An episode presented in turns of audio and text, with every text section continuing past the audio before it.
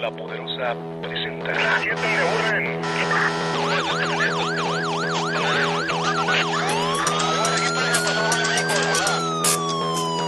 La Poderosa, La Poderosa presenta. Bajo Fuego, el noticiero policíaco de mayor audiencia en la región. Bajo Fuego. Notas, comentarios y más. Reporteros con amplia experiencia y profesionalismo trabajan para ti, para que escuches las noticias que te interesan. Que te interesan. En Bajo Fuego, tu opinión es importante. Bajo Fuego. Búscanos en Facebook como Bajo Fuego. Además, comunícate al 718 79 95 y 96. 718 79 95 y 96. Bajo Fuego. Comenzamos.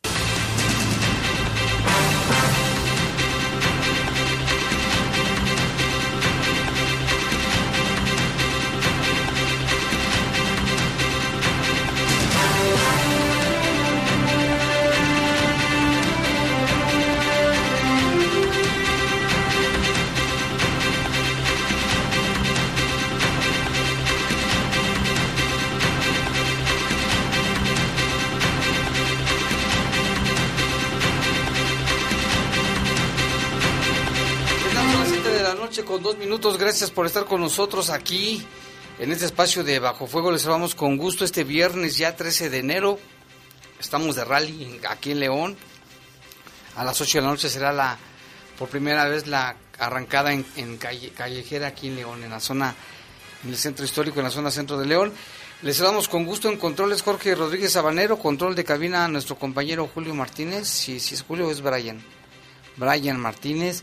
Y en la conducción, Guadalupe Atilano, Jaime, buenas noches, querido teleauditorio, radio, radio escucha, perdón. Eh, ya estamos listos también para informarle que ahorita la temperatura es de 24 grados centígrados, sin embargo la máxima para hoy fue de 31 grados. Bastante. Jaime, muchísimo calor. mucho calor. Y la mínima fue de 12 con vientos de 18 a 46 eh, kilómetros por hora. Hay que hi- hidratarse constantemente porque este calor está muy fuerte. Yo soy Jaime Ramírez, vamos a presentar un avance de la información. Saldo de dos policías muertos y una mujer lesionada dejó el ataque de un grupo armado en Celaya en dos eventos diferentes. Tendremos la historia desde allá, desde Celaya, con Paco Hernández. Y también le hablaremos de un tema pues bastante polémico porque ya vincularon a proceso al papá del Marro, el presunto jefe del cártel de Santa Rosa. Y todos apostaban a que lo iban a liberar, ¿eh? Toda la gente decía, no, lo van a, lo van a soltar. Y muere por riña un hombre en la colonia de Las Joyas. Descartan nueve casos de coronavirus en Guanajuato. Sí, porque ya ves que se estuvo manejando en redes sociales y en medios de comunicación que había nueve casos, este, bueno, sospechosos, pero que estaban aislados. Ya que confirman hace hace un rato la Secretaría de Salud que no tienen coronavirus, no, no hay. En información del país detienen en Querétaro a una mujer con una máquina para hacer billetes falsos. En el momento que la detuvieron tenía más de 9 mil pesos en billetes de a 500, de a 1000, de a 200, de todo. Estaban bien hechecitos, ¿eh? Para que tenga usted cuidado y también en información del país eh, le comentaremos sobre esa información donde ya Donald Trump declara alerta epidemiológica en Estados Unidos, esto por el coronavirus. Sí, dio un- otro dio en la mañana otro mensaje a la nación y eso fue lo que dijo. Son las 7 con 4 minutos, una pausa, volvemos en un momento. Servicios informativos de la poderosa RPL. Comunícate 718 79 95 y 96. Búscanos en Facebook como Bajo Fuego. Regresamos. Regresamos. Vamos con información del país. Una falla en el suministro de energía pudo ser lo que ocasionó la pérdida de compres- compresión, compresión en el tren cuyos motores ya no respondieron y se estrelló contra otro. Estamos hablando del accidente del metro. Fue cerca de las once y media de la noche del martes cuando los motores de un tren del metro se apagaron inesperadamente. La unidad estaba justo en una pendiente de 7 grados, por lo cual cayó velozmente hacia donde estaba el otro tren detenido, a punto de partir a la estación de Tacubaya.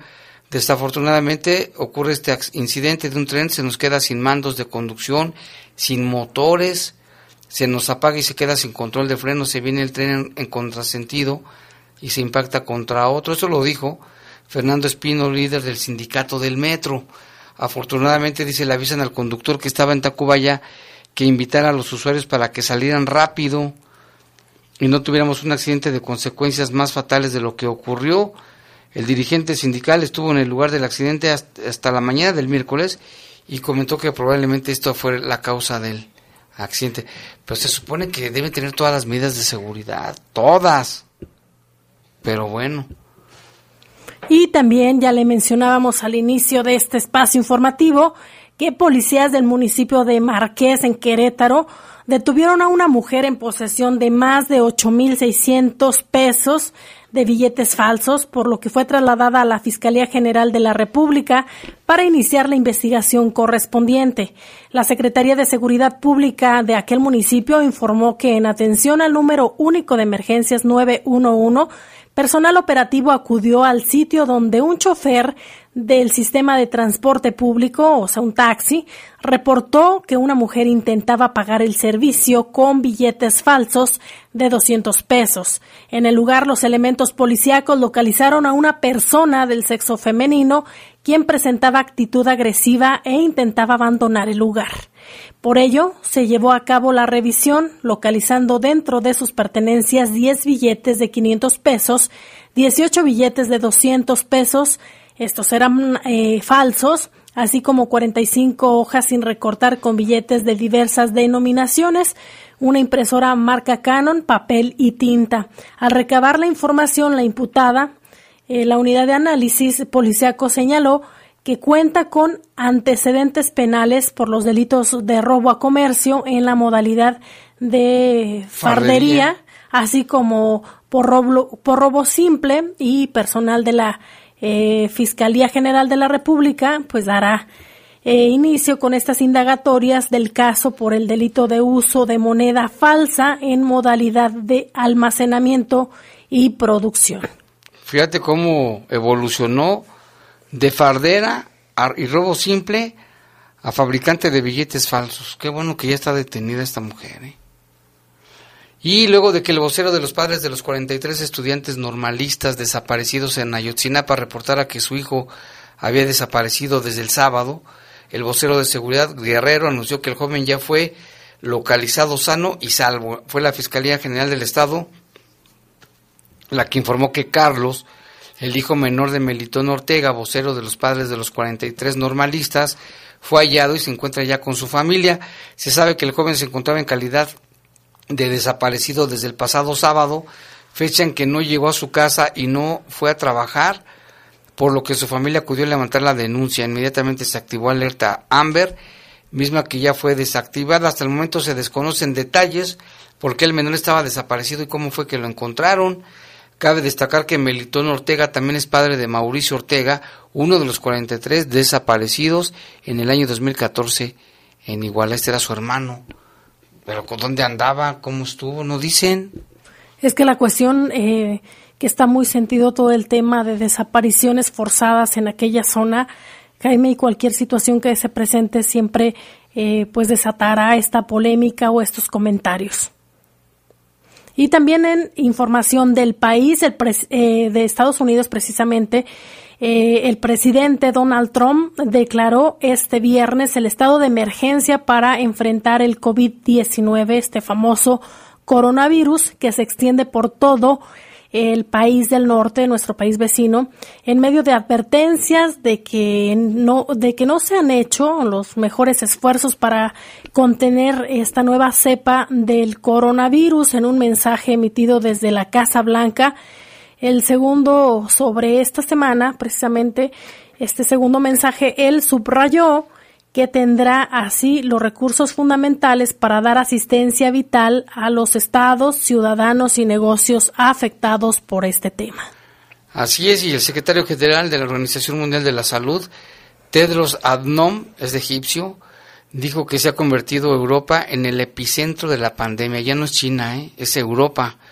Cuando la cifra de fallecidos por el coronavirus ha superado la barrera de los 5.000, el médico es de Etiopía. El médico etíope resaltó en rueda de prensa que el número de casos reportados diariamente en Europa supera a los del resto del mundo, combinados e incluso es mayor que el que tenía China en su momento más álgido de la epidemia. El total de casos del COVID-19 supera ya los 132 mil. Los países afectados son ya 123. Insistió, como lo ha hecho desde la aparición del coronavirus, en que la situación que hoy vive en Europa se vive, puede repetirse en cualquier otro país o región del mundo. Por esta razón, continuó, dice, los países no deben concentrarse en medidas aisladas, sea diagnosticar casos, hacer seguimiento de allegados e imponer medidas de distanciamiento social, sino hacerlo todo a la vez, incluyendo el aislamiento de las personas contaminadas, la puesta en cuarentena de sus contactos y tratamiento de casos severos. Puso de ejemplo a Corea del Sur, Singapur y la propia China, donde además de este conjunto de medidas hubo una importante movilización social que permitió salvar muchas vidas. No se puede predecir cuándo se alcanzará el pico de los contagios y pues hay que hacer caso a todo lo que nos recomiendan, No besarse, no hablar, no darse el saludo de mano, en fin.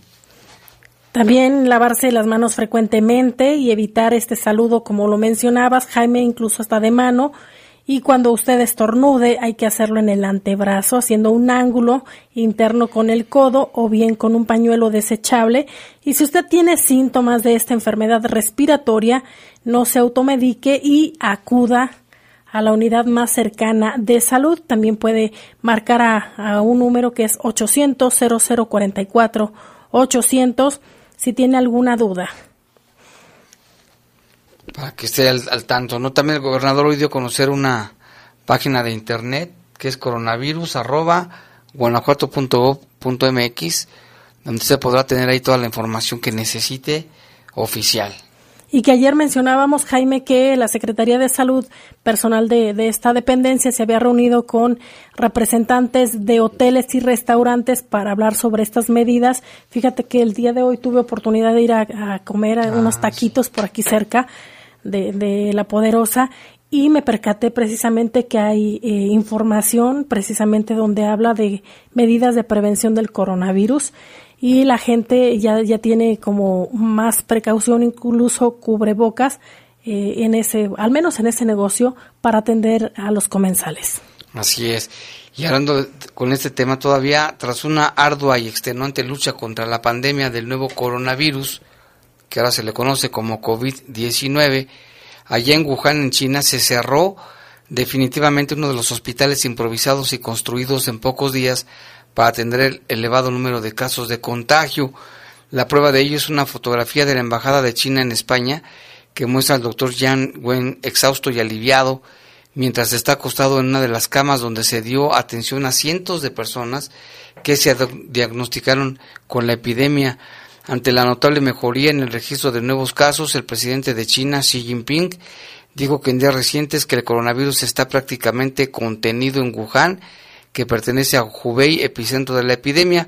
Gracias a los arduos esfuerzos, China ha sido testigo de una tendencia interna en la que la situación de prevención y control está progresando de manera sostenida y el orden de vida y producción se está restaurando cada vez todo vuelve a la normalidad allá en China. Anunció este viernes solo ocho nuevos contagios, la cifra más baja desde que comenzó a publicar estadísticas. Y como ya lo decía el director de la Organización Mundial de la Salud, Europa en este momento es el epicentro del coronavirus. De, de coronavirus. Vamos a hacer una pausa, son las 7 con 17, regresamos. Servicios informativos de la poderosa RPN. Comunícate 718-7995 y 96. Búscanos en Facebook como Bajo Fuego. Regresamos. Regresamos.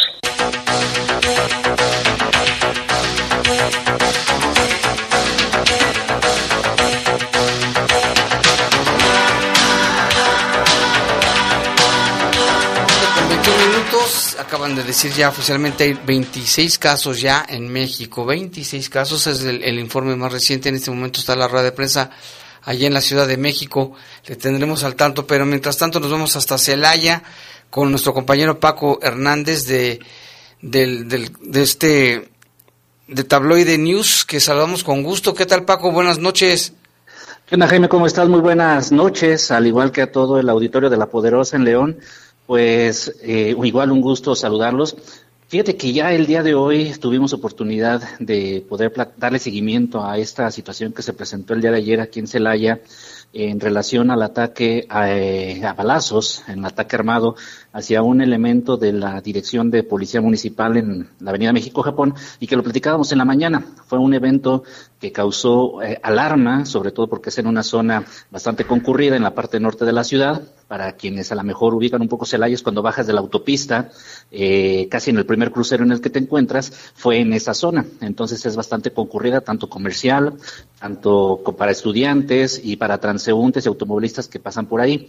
Platicamos el día de hoy con el director Miguel Ángel Cimental, hubo una atención a medios en la presidencia, en la sala de juntas de la presidenta, en donde también estuvo la alcaldesa Elvira Paniagua y el secretario del ayuntamiento Roberto Hugo Arias, y en donde ahí el secretario efectivamente nos confirmó que fue un ataque en donde lamentablemente perdió la vida Antonio Sumaya. Él es el director operativo y que se viene desempeñando en este cargo dentro de la Dirección de Policía Municipal y que fue una de las personas que llegó con él cuando tomó posesión del cargo a principios de este año porque hay que recordar que él es eh, policía federal, estuvo inclusive como delegado de la Policía Federal aquí en Guanajuato, después lo transfirieron a Michoacán, después regresa aquí a Guanajuato, pero ahora como secretario de Seguridad eh, Ciudadana de Celaya, y se trae a parte de su equipo de trabajo. Entonces, Antonio Sumaya, al oficial que lamentablemente el día de ayer perdió la vida, pues era parte de su gente. Pero también nos llevamos con una sorpresa, Jaime, y esto es en el sentido que también nos confirmaba que el día de ayer a las 5.45 de la tarde, eh, también José Luis Montes Santos, quien era su director administrativo, él iba viajando en un camión eh, de un autobús rumbo a la Ciudad de México y a la altura de Apaso el Grande el autobús fue interceptado y eh, subieron hombres armados y fueron directamente por él. Sabían exactamente el número de asiento en el que se encontraba sentado, cuál era la persona, lo bajaron y se lo llevaron. Es decir, fueron dos personas muy allegadas al secretario de Seguridad Ciudadana de aquí de Celaya, quienes lamentablemente perdieron la vida, porque en este último se lo llevaron y hoy en la mañana, en la carretera entre Alte, el Alto y, y, Tarimoro, lamentablemente también fue encontrado sin vida. Entonces fueron estas dos personas quienes estuvieron, bueno, de quienes tuvimos conocimiento el día de hoy, que nos, nos, informó el propio Miguel Ángel Cimental, y en donde, eh, bueno, pues fue algo eh, pues que tal vez para quienes nos ha tocado reportear y cubrir algunos eventos de este tipo, sí impactó un poco, porque al final al propio secretario de Seguridad Ciudadana, a quienes lo conocen y sobre todo tener, que es un hombre que tiene una carrera de Policía Federal, eh, es un hombre corpulento, atlético, alto, sí, eh, calvo, pero es imponente. Y sin embargo, al momento de estar hablando de sus compañeros, literalmente se quebró, se le quebró la voz, se le humedecieron los ojos y ya no pudo continuar eh, platicando con medios de comunicación, pues obviamente por el sentimiento que en ese momento le embargaba. Paco, vamos a escuchar precisamente el momento en que se dio la, esta información allá en Celaya y ahorita regresamos contigo, Paco. Adelante. Ahí en ese lugar este, falleció desgraciadamente un compañero de nombre Juan Antonio Sumaya Arteaga y quedó lesionada la compañera Alejandra Patricia Bernardo Aguilar. Eh, afortunadamente ahí se, con coordinación con los tres órdenes de gobierno, se implementó un operativo de localización y búsqueda de los, agresores, siendo localizado un vehículo abandonado con un arma larga, eh, cuadros adelante o cerca del lugar por parte de elementos de la, de la Guardia Nacional. Se, siguieron los operativos, lo que es en la, el transcurso de la noche y madrugada, aún continúan por parte de elementos y con apoyo de la, de la Guardia, Guardia Nacional y, compañeros de Gendarmería, eh, en ciertos lugares y se siguen las investigaciones en coordinación con la Fiscalía, Fiscalía del, del Estado de, de aquí de Guanajuato. Referente a, al otro caso del otro compañero. El otro compañero fue aproximadamente a las 1745 horas, el cual viajaba de, aquí de Celaya a la Ciudad de México en un autobús de este, Primera Plus, y el cual fue, fue cortada la circulación de, dicho, de dicho este ómnibus y fue bajado con violencia del, del mismo el cual ya en la misma, ya, en la noche, la Fiscalía del, del Estado encontró su cuerpo del, del, compañero, el cual es de nombre José Luis Montes Santos. Él era de la parte administrativa, era el enlace administrativo de la, de la Dirección de Policía Municipal. De igual manera, la, la Fiscalía, en los dos casos, atrayó, eh, atrajo los, los dos casos para su investigación y localización y búsqueda en coordinación con la Policía Municipal para dar con los responsables. Sin preguntas y respuestas, compañeros. Sí, entonces, sí condenamos enérgicamente los, los acontecimientos, los hechos, donde elementos de esta corporación. Híjole, que se le, se le, ahí se le quebró la voz, literalmente le, le ganó el sentimiento, Paco. Así es, y dicho, inclusive, ahí está en esa parte. Exactamente. Es en donde se le quiebra la voz y en donde, pues es, eh, sí fue impactante, bueno, para medios de comunicación que estamos ahí, sobre todo, por, como te decía, un hombre corpulento, físicamente, eh, pues muy atlético, eh, como te decía, de Policía Federal, de Carrera, y sí, bastante consternado. Ya desde, desde, el, desde el día de ayer, cuando ocurrió este ataque y que estaba en Avenida México-Japón, ya se le veía bastante consternado, este, bastante eh, con el rostro desencajado, y hoy cuando estuvo hablando de sus compañeros, pues nuevamente también es cuando lo vimos en ese sentido, eh, con esta misma expresión, bastante acongojado, eh, bastante triste, y si hubo un momento se le quiebra la voz, se le humedecen los ojos, y ya fue imposible poder seguir platicando en relación a mayores pormenores sobre esta situación que se presentó en Celaya.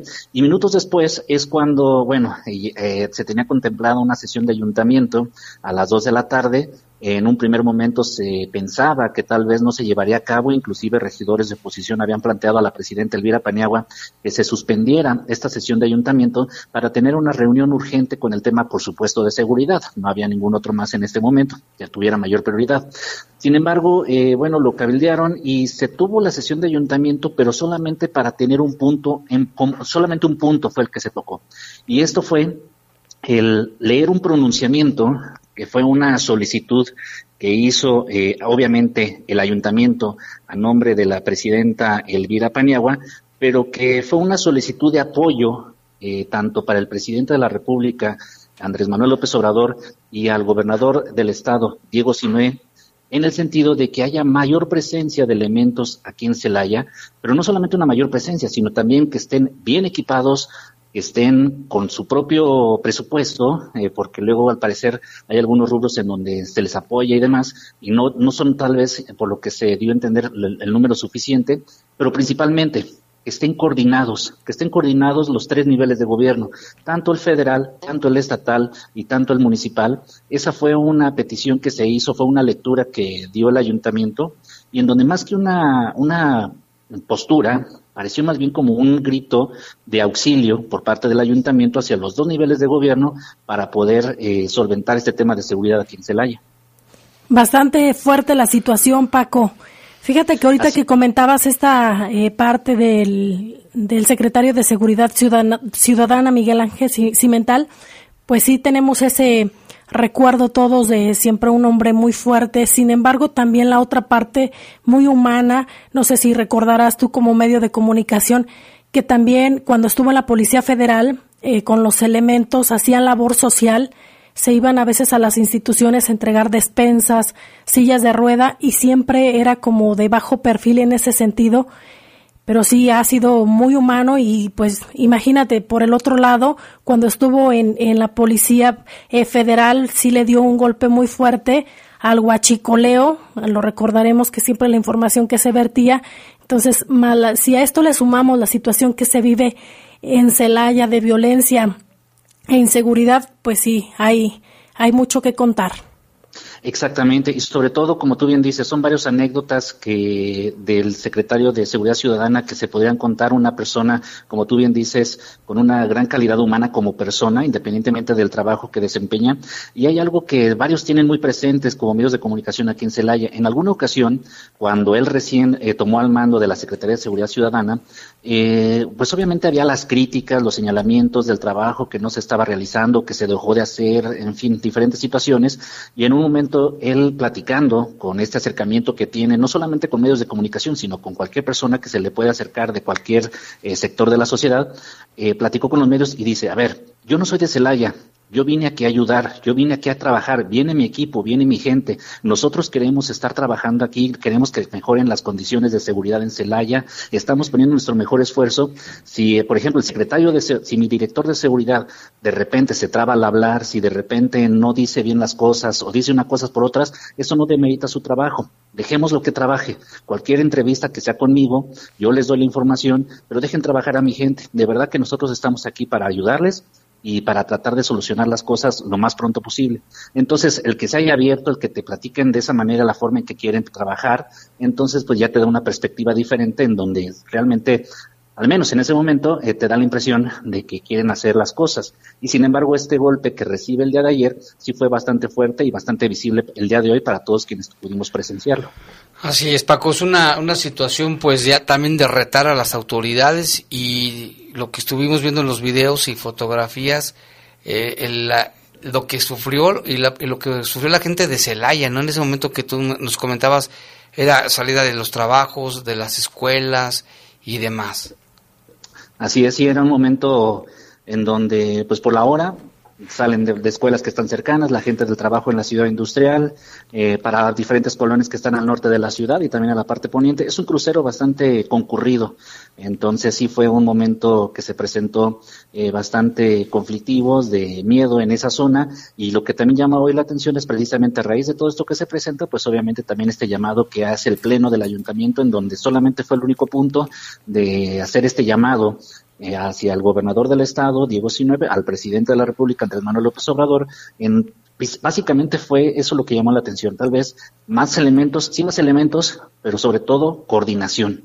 Eso fue tal vez lo que llamó la atención porque si bien hay elementos aquí en Celaya de la Guardia Nacional, de la Marina, del Ejército, de las FESPES, eh, el hecho de que hayan puesto mucho hincapié en el tema de la coordinación, pues entonces también al parecer darían, dejaría entrever que esta a lo mejor no estaba del todo bien coordinada, vaya. En fin, oye, ¿y cómo, cómo fue el ambiente en este día después de los sucesos de antier y de ayer? Pues fíjate que bueno, las actividades se siguen realizando de manera normal dentro de lo que cabe, aunque sí hay algunas instituciones como por ejemplo la Universidad Politécnica del Estado de Guanajuato o, la, o el campus de la Universidad de Guanajuato Celaya Salvatierra que se encuentra aquí también en el municipio, desde ayer enviaron eh, comunicados hacia la comunidad estudiantil, padres de familia, en donde eh, explicaban que si tal vez por el tema de que tienen que trasladarse ya sea de otros municipios o de comunidades hacia sus instalaciones y si en algún momento pudieran tal vez sentir que se sienten en riesgo, entonces nada más avisaran hacia sus profesores, hacia sus directores y que podían ausentarse de sus labores escolares. Esto lo tomaron obviamente como parte de estas medidas que te mencionaba, se han estado eh, presentando en algunas instituciones. El Tecnológico de Roque también eh, hizo lo propio. En, me parece que también el tecnológico de Celaya hizo algún, algo similar, y en donde, bueno, son parte de las medidas que algunas instituciones, sobre todo en este caso educativas, han estado tomando, pues sobre todo para proteger, tratar de proteger un poco al, alumnado, principalmente como te decía, porque son gente o son estudiantes que, que tienen que trasladarse, varios de ellos, desde comunidades o municipios aledaños para tomar clases todos los días. Híjole, pues muy bien, Paco, muchas gracias por tu reporte muy completo, gracias y estamos pendientes. Claro que sí, Jaime. Muy buenas noches. Buenas noches, Paco Hernández, directamente desde la ciudad de Celaya. Le mandamos un saludo a toda la gente que allá vive. Tenemos muchos amigos allá de Celaya y sí nos platican que está difícil la situación. Y aún hay más del, de Celaya, Lupita. Así es, porque Rodolfo Juan Yepes Godoy, padre de José Antonio Yepes Ortiz, alias El Marro, fue vinculado hoy a proceso penal por el presunto delito de robo equiparado de un vehículo por el cual fue detenido el pasado 5 de marzo. El juez eh, José de Jesús Delgado le impuso la medida de prisión preventiva, preventiva oficiosa mientras dura este proceso y se fijó un término de investigación de dos meses. Este delito tiene como penalidad entre tres y diez años de prisión en caso de que fuera declarado culpable, según lo marca el Código Penal del Estado. Se dio a conocer también en la audiencia pública en la que estuvo presente eh, diversos medios. Eh, eh, fíjese, esta duró casi seis horas y es donde señalan o se hablaba de, de estos hechos que sucedieron el 5 de marzo por la tarde en la ciudad de Celaya y donde el Rodolfo, Rodolfo Yepes conducía un vehículo sobre la calle Albino García y rebasó por la derecha a toda velocidad cuando una patrulla donde estaban dos agentes de investigación criminal eh, pues lo siguieron, le hicieron la parada, pero él no se detuvo. Entonces, pues comenzó la, persecución y por esta razón es como lo detienen y eh, pues como ya le mencionábamos está vinculado a procesos, sin embargo todavía siguen las investigaciones. Sí, aquí llama la atención, ¿no? Que dio tres domicilios diferentes ante la autoridad, dos en San Miguel Octopan y otro en Juventino Rosas, eso también pues le, brincó a, las autoridades. También dijo que era casado cuando la autoridad lo entrevistó a su concubina, ella dijo que vivían en unión libre, cayó en contradicciones, ¿no? Entonces por eso queda vinculado a proceso. En otra información, un joven de 26 años murió mientras recibía atención médica luego de haber sido lesionado durante una riña registrada el domingo en la colonia Balcones de La Joya. De acuerdo con em, información de las autoridades, se registró este pleito en la calle Balcón de las Luciérnagas, esquina con Balcón de los Rabijuncos, en la segunda sección de la colonia mencionada, este, por lo que ya, bueno, esta persona ahí falleció. Y también la noche de ayer le damos cuenta hoy en la mañana de, dos personas fallecidas, una, un hombre y una mujer de la tercera edad en hechos ocurridos en un domicilio en la colonia Granada aquí muy cerca de la poderosa, el cuerpo de la persona, del, hombre se encontraba suspendido en el área de la cochera y en el inmueble el cuerpo de la mujer presentaba lesiones contusas. Peritos criminalistas procesaron la escena y recabaron indicios. Los cuerpos fueron llevados a Semefo. Aquí todo parece indicar que él mató a su esposa y luego se, se suicidó. Era la versión que circulaba en redes sociales. Y también en San Francisco del Rincón la mañana de ayer en una vivienda de la colonia ex Hacienda de Santiago. Ahí la unidad especializada en investigación de homicidios inició ya las indagatorias en torno a una persona eh, del sexo masculino de 73 años de edad, el cual resultó fallecido. Eh, presentaba traumatismo de cráneo, y ya en el sitio los peritos criminalistas procesaron la escena y recabaron todos los indicios correspondientes y ya el cuerpo eh, le fueron practicados todos los estudios forenses correspondientes. Sin embargo, señala la Fiscalía, aún eh, se llevan a cabo las indagatorias para el esclarecimiento de este hecho. Servicios informativos de la poderosa RPN. Comunícate 718-7995 y 96. Búscanos en Facebook como Bajo Fuego. Regresamos. Regresamos.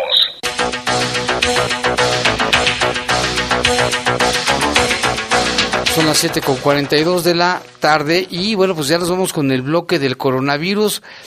Tenemos en línea telefónica precisamente una entrevista con Nisela, es una joven leonesa que ella estuvo en China antes, durante y poquito después del brote y nos va a platicar cómo fue su experiencia y lo que qué experiencia le dejó esta situación. ¿Qué tal, Isela? Buenas noches. Hola, Jaime, buenas noches, ¿cómo estás? Oye, pues platícanos, a ver, ¿dónde te encontrabas en China? Eh, ¿A qué fuiste en el momento del brote? ¿Qué pasó? ¿Y, y qué experiencia tomaste de allá? Mira, eh, Jaime, eh, yo estaba en China desde septiembre del año pasado. Me fui a estudiar a la ciudad de Tianjin, a la Universidad de Tianjin, becada por el municipio de León, para estudiar un año de chino mandarín, que es el idioma oficial, y después iniciar una maestría en gestión de turismo. Entonces, eh, cuando surge o cuando se da el brote del coronavirus en diciembre del año pasado, yo estaba en la ciudad de Tianjin terminando el primer semestre de mis estudios. Eh, justamente Tianjin es una de las ciudades principales de las cuatro provincias más grandes de China. Es una población de nueve millones de habitantes y está pues a mil kilómetros aproximadamente de Wuhan, que es donde, donde surge esta esta situación del coronavirus. Oye, en esa ciudad, en el momento que en Wuhan ya estaba el asunto, ¿qué pasaba allí donde tú estabas en Tianjin? Ajá, mira, eh, nosotros empezamos a tener ciertas medidas de precaución eh, planteadas por la propia universidad. Nosotros como estudiantes extranjeros tuvimos un, una información pues muy precisa y muy directa desde el primer momento que surge el virus eh, la universidad empieza a sacar comunicados de eh, un protocolo de prevención. Es un control muy estricto preventivo para no contraer el virus.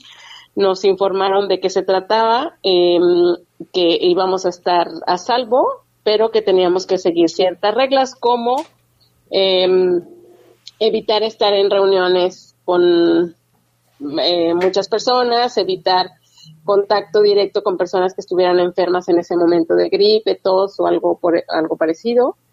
Eh, usar la mascarilla en todo momento, eh, tratar de evitar el transporte público, eh, usar siempre bicicleta para, para moverte internamente en Tianjin y la primera restricción fue de preferencia no viajes durante estas vacaciones en el interior de China porque como tú sabes, el, brote se da justamente antes del periodo vacacional más importante del país, que es el periodo de, vacaciones del Año Nuevo Chino, donde todo mundo viaja. Es como la Semana Santa de aquí. Así es.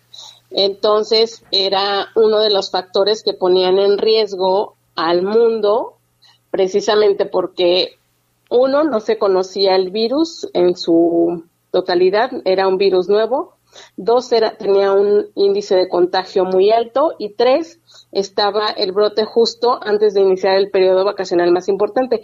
No sé si tú eh, pero China es, supongo que sí, China es el, país eh, que, que em, más turistas emigra en el mundo. Sí, los ves en cualquier país. Así es, entonces justo en esa temporada, imagínate, un virus de esta, de este tipo, desconocido completamente, que puede llegar a generar una neumonía. En ese momento no se sabía exactamente eh, todas las, las, características que conocemos ahora, ¿no? Entonces eh, era desconocido, estaba altamente contagioso y estaba en un periodo en donde todos los chinos iban a mover internamente en el país y externamente, ¿no? Hacia el mundo. Entonces por eso China toma esa decisión de cerrar Wuhan. O sea, el, punto no es solo que te dé el coronavirus y te vas a morir, sino que era una, una epidemia que podía convertirse en pandemia por las características y la situación que en ese momento se estaba dando. Entonces, China toma un control, desde mi punto de vista, muy particular, este, muy estricto y muy pertinente para ese momento, porque nosotros en Tianjin, aun cuando estábamos a mil kilómetros del brote, tomamos medidas estrictas como si el virus estuviera ahí, aun cuando no estaba, ¿no? no estaba. Y así es. Y, pues... Isela, buenas noches. ¿Y cómo, cómo ves? te saluda Guadalupe Atilano. Oye, ¿y cómo ves las situaciones o las medidas que se toman aquí en nuestro país respecto al coronavirus? Híjole, Lupita, pues ahí sí, este, mira, yo creo que estamos un poquito lentos, un poquito lentos y un poquito eh, digamos, eh, más con pánico, actuando un poquito más con, con el temor y, la zozobra, que realmente una, una dirección de, de, las autoridades en salud que pudiéramos tener, eh, pues está muy, muy lenta, ¿no? Porque, te digo, en China nosotros en diciembre ya teníamos eh, el virus ahí, enero ya estaba un protocolo de control estrictísimo. Aquí en México yo llego en febrero y a mí en el aeropuerto de la Ciudad de México ningún protocolo de, de, salud me recibió, ¿no? Todo fue hasta acá, hasta que llegué a León, pero yo tuve una escala en la Ciudad de México, entonces desde ahí te das cuenta pues que no hay una línea de, salubridad en la que estén tomando una medida de precaución, ¿no? Como creo que debería de tomarse. Híjole, oye, ¿y qué le, qué le recomiendas a los radioescuchas? ¿Qué les aconsejas a los que nos están oyendo?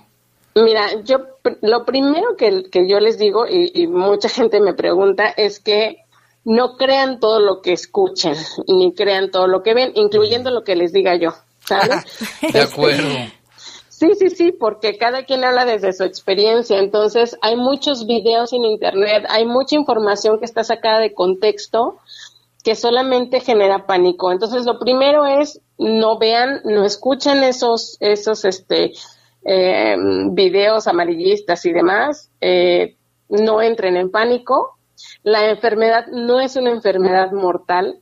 O sea, si, a mí me llega a dar el coronavirus, no me puedo, o sea, es muy difícil que yo muera de algo así. La posibilidad de, de, mortandad, sí. Así es, es, es un virus que ahora se sabe ya el comportamiento, o sea, los chinos están súper adelantados en este proceso, ya hay una cepa para la vacuna, o sea, eh, cosa que antes tardó años o meses en, por ejemplo, con el SARS, se tardaron muchos meses en tener una cepa, ahora a los ocho días ya tenían eh, identificado perfectamente cuál era el patógeno y cuál era este el, el, procedimiento para poder seguir una vacuna, ¿no?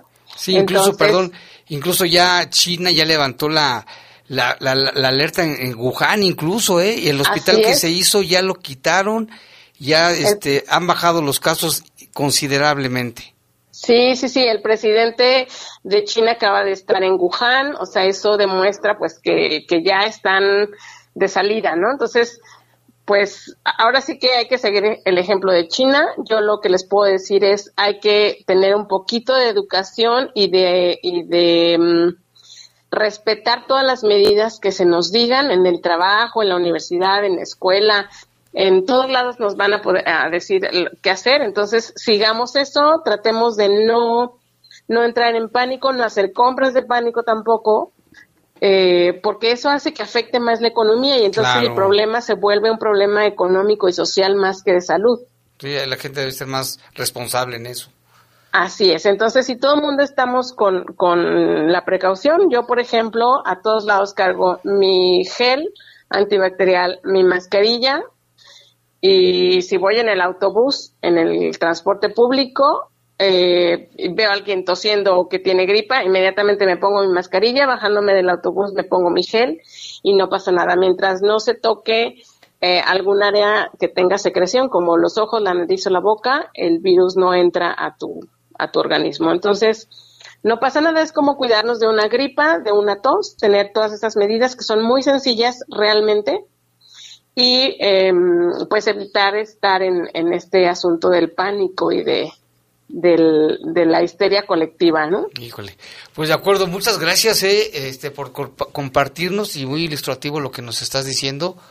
Te agradecemos, Isela, qué bueno que estés aquí. No, pues, pues muchas gracias, Jaime, a la orden. Que tengan muy buena noche y gracias por el espacio. Buenas noches. ¿Qué tal? Buenas eh? noches, Lupita. Hasta luego. Y de viva voz, ¿eh? De viva voz. Muchas gracias, Isela. Experiencia directa. Y como bien lo mencionaba Isela, Jaime, hay que apostarle a la prevención. Y tenemos más información porque nueve guanajuatenses se encuentran descartados por el Laboratorio Estatal de Salud Pública en coordinación con el Instituto Nacional de Referencia Epidemiológica al salir negativo esta prueba que les hicieron eh, porque se sospechaba que tenían eh, coronavirus, ya dijeron las autoridades que es negativo. Explicó precisamente Daniel Díaz Martínez, secretario de Salud, que Guanajuato se encuentra en una etapa de fase 1. Esto significa que no hay casos positivos de COVID-19 y todavía no existe una transmisión comunitaria, a diferencia de otras partes del país donde ya se han confirmado eh, varios casos positivos y ya se lo mencionábamos hace un rato, ya se encuentra a nivel federal esta rueda de prensa. Así es. Y bueno, ya son las 7.53, ahora hacemos un enlace telefónico con nuestro compañero Jorge Camarillo, él se encuentra ahí en la zona centro porque ya en unos minutos es la arrancada de la, del rally aquí en León. También están ahí los estífanos. ¿Qué tal, Jorge? Buenas noches. Jaime, Lupita, ¿qué tal? Buenas noches. Pues sí, aquí reportando desde la plaza de expiatorio aquí en la calle Madero. Esto ya se encuentra pues eh, repleto a tope, la gente está con muy buena actitud, hay un ambiente pues eh, sin igual y a, punto de que esto comience ya están listos aquí todos los oficiales del rally para comenzar a tomar los tiempos exactamente aquí donde me encuentro es donde van a salir los los, los eh, autos de carreras de este rally en su edición 17. ¿Cuánta gente hay, este Jorge? ¿Cómo está el ambiente, la seguridad? ¿Qué, qué dice la gente? Sí, bueno, te, digo, te repito, el ambiente está buenísimo, eso está lleno, sigue llegando más gente.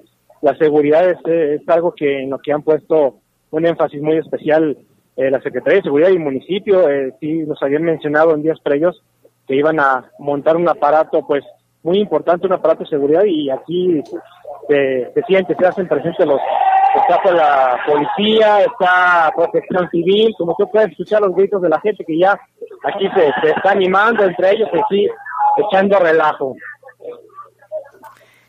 Se escucha bastante bien, Jorge. Hay que decirles a todos los que nos escuchan en este momento que sí van a ir a este evento tan importante, también tomen precauciones y respeten todas las medidas de seguridad, porque vale la pena mencionar que el rally, toda la organización, ellos traen tiempos precisos, todas las medidas de seguridad y que hay que hacer muchísimo eh, caso porque los vehículos pues van a gran velocidad.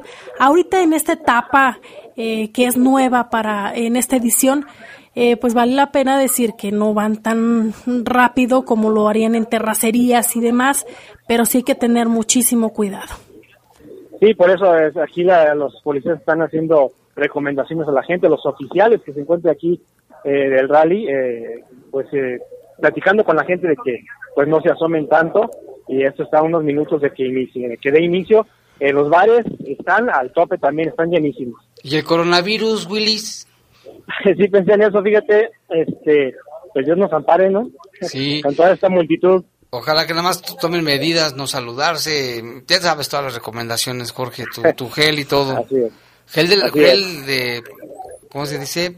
Antibacterial, no del pelo, ¿eh? Gracias, Jorge. Gracias, Jaime. Cuídate, te esperamos sí, pronto. Gracias, igualmente. También aquí está Sabina Musier con nosotros. Saludos, saludos Sabina. Sale. Oye, no, y tenemos reportes del auditorio, Lupita, un chorro de reportes, nos llama, fíjate, también tienes ahí reportes, ¿verdad? Sabina, aquí nos llama el señor Martín Díaz, dice, imagínate, Jaime, aquí en vez de promover el uso de la bicicleta nos orillan a usar el transporte pésimo, ineficiente, saludos y buena noche, su servidor Martín Díaz, gracias. ¿Qué, más tienes por ahí, Sabina? Bueno, eh, nos reportan que desde noviembre no han, en la latinoamericana no han dado pensiones. Al parecer la persona que estaba a cargo ya no se hace responsable. Las personas afectadas han ido a los bancos y les han informado que esas cuentas ya no cuentan con fondos. Las oficinas a las que anteriormente estaban en Jardines de Mural al parecer ya las cambiaron porque ya no están ahí. Nos informa un anónimo. Es la Secretaría de Bienestar. Vamos a checar bien dónde se encuentra. ¿Tú no sabes dónde está Lupita? No. Lo investigo. Estaban en el, en el Mercado Allende, ahí estaba una local, pero dices que ya no, ¿verdad? Vamos a, acá también nos llama el señor Fernando. Nos dice que anoche el camionero de la ruta 18 de la línea Los Ángeles, número 689, le quería quitar su tarjeta Pagos a su hijo de 13 años, que porque no se parecía en la tarjeta, no se vale, ¿dónde lo puedo denunciar? Pues ahí precisamente en la, en la Transportistas Coordinados en Movilidad, y es que este muchacho le sacaron la foto desde sexto, ya está en secundaria, ya tiene 13 años, y el chofer se enoja y se molesta porque dice que no es él, ya lo han querido hasta bajar, pues no se vale, o sea, pues la gente nos transformamos, ¿no? Vamos a pasar el reporte, muchas gracias. ¿Tienes algo más? este Sí, así es. Hace un momento estaba hablando con una persona de Celaya, su nombre es Isaías, y me estaba platicando un poco de la situación que está viviendo allá y todas las personas que, bueno, todos los celayenses están de acuerdo en que están muy preocupados por la situación actual y que piden a las autoridades que por favor ya tomen cartas sobre el asunto, porque si no, de este que están mal, se podría decir que es demasiado, van a ir a peor. Y realmente están preocupados por los niños, por las familias que están allá, que no tienen nada que ver con lo que está pasando. Sí, ahí vemos los videos de la gente de Celaya, Lupita, ayer anoche. Sí, estos que circulan en algunas redes sociales donde se ve esta lluvia de balas al ataque de la patrulla y se escuchan las voces de la gente que está gritando asustada precisamente por este, eh, pues estos disparos, este ataque de grupos armados. Híjole, y aquí también nos reportan, dice, buena noche, amigo Jaime, gracias. Dice una pregunta, ¿se puede demandar a un gobierno por los virus, en este caso a China? Ray y Moni nos manda saludos. No sabemos, ¿eh? no me la había planteado, no creo, bueno, pues será cosa de checarlo. Saludos a la señora Gaby, dice, bueno, que está ahí en su casa, también por ahí van a pasar los, los carros. Ahorita, eh, fíjese que nuestro compañero Jorge se quedó atorado allí en el templo expiatorio este, muchas gracias, señora Gaby. De todos modos, dice que va para allá ahorita en un ratito. Muchas gracias, ¿eh? Y a ver si, los estífanos también van para allá. Me dijeron que sí iban. Pues están esperando nada más que arranquen. Seguramente después se van a trasladar para allá. ¿Dónde puedo acudir? Otro reporte. Una semana enferma, tengo mucha tos, gripa, ya que el Seguro Social hace una semana fui fui doctora, me dio una fue una doctora me dio puro diclofenaco. Ayer tuve que ir al doctor particular, pero yo sigo igual con mucha gripe pues que vaya a un centro de salud, ¿no? Al centro de salud más cercano, este, y si no le vamos a dar un teléfono para que se, para que lo reporte, ahorita se lo damos aquí. Lupita ya lo está buscando.